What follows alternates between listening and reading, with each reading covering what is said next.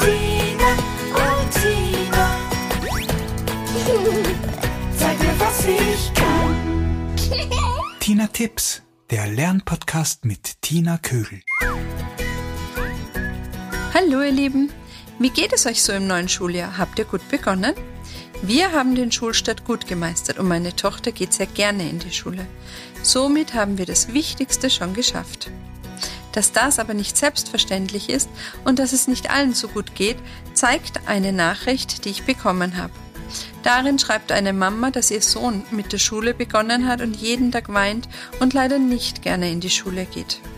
Sie fragt um Rat, was sie machen kann. Dann wollen wir mal sehen, ob dieser Podcast euch helfen kann. Die Schulfreude ist nämlich nicht zu unterschätzen.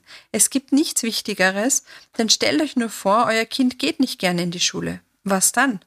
Die Kinder beginnen doch erst mit ihrer Ausbildung und die sollte doch bestenfalls noch ein wenig länger dauern. Kinder, die gern zur Schule gehen, erzielen auch einen besseren Schulerfolg. Das ist wissenschaftlich sogar nachgewiesen. Das wiederum führt zu besseren Ausbildungsmöglichkeiten und Berufen. Daher ist es zum einen wichtig, dass wir Eltern eine positive Einstellung zur Schule haben und diese auch an die Kinder weitergeben. Denn Kinder lernen gern und freuen sich auf die Schule. Doch Sätze wie in der Schule wirst du schon lernen, still zu sitzen oder in der Schule ist es vorbei mit dem Spaß oder ähnliches machen den Kindern natürlich Angst und sind nicht sonderlich hilfreich für eine positive Schullaufbahn. Manchmal haben wir Eltern allerdings Ängste, ob sich das Kind wohlfühlt oder ob es mitkommt in der Schule oder ob es Freunde findet. Vielleicht habt ihr aber selbst schlechte Erfahrungen mit oder in der Schule gemacht.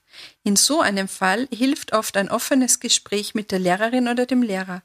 Sprecht über eure Sorgen mit den Lehrpersonen, aber besprecht eure Ängste niemals vor den Kindern.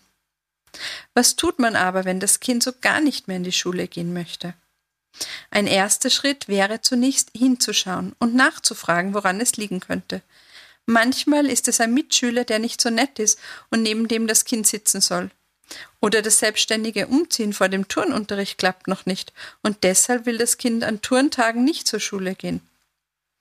Oder ich hatte einmal ein Kind, das nicht gerne in die Schule ging.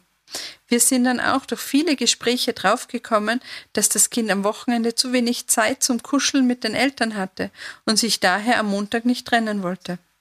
Und darum war am Montag die Unlust, in die Schule zu gehen, am größten. Ihr seht schon, es gibt so viele Ursachen, warum ein Kind plötzlich oder von Beginn an nicht gerne zur Schule geht. Daher ist es sehr wichtig, genau hinzusehen und nachzufragen. Nur dann kann man gemeinsam eine Lösung finden. Auch wichtig ist nicht von Beginn an die Note in den Vordergrund zu stellen. In unserer Gesellschaft hat die Note so einen wichtigen Stellenwert. Es ist fast so, als ob sie das Kind bewertet, und das stimmt einfach nicht. Die Note sagt lediglich aus, ob das Kind den Lerninhalt verstanden hat und zu einer bestimmten Zeit abrufen konnte. Viel wichtiger als auf eine Note hinzuarbeiten, ist es die Freude am Tun zu fördern. Doch wie mache ich das? Zunächst ist Wertschätzung wichtig. Es soll nicht nur das Ergebnis wertgeschätzt werden, wie eben eine gute Note, sondern auch die Motivation zum Lernen oder die Bemühungen bei der Hausübung, auch wenn diese nicht so schön ist. Auch sehr wichtig ist ein ehrliches Interesse am Schulalltag des Kindes. Fragt nach, was heute besonders gut gelungen ist oder eben nicht. Denn wer nachfragt und sich erzählen lässt, was die Kinder gemacht haben, der wird die Begeisterung spüren und das wiederum motiviert die Kinder. Ihr könnt euch auch bei der Hausübung erklären lassen, was euer Kind heute gelernt hat. So, das war's schon wieder. Es würde mich sehr interessieren, wie es euch damit geht. Gehen eure Kinder gerne in die Schule oder gibt es diesbezüglich Probleme?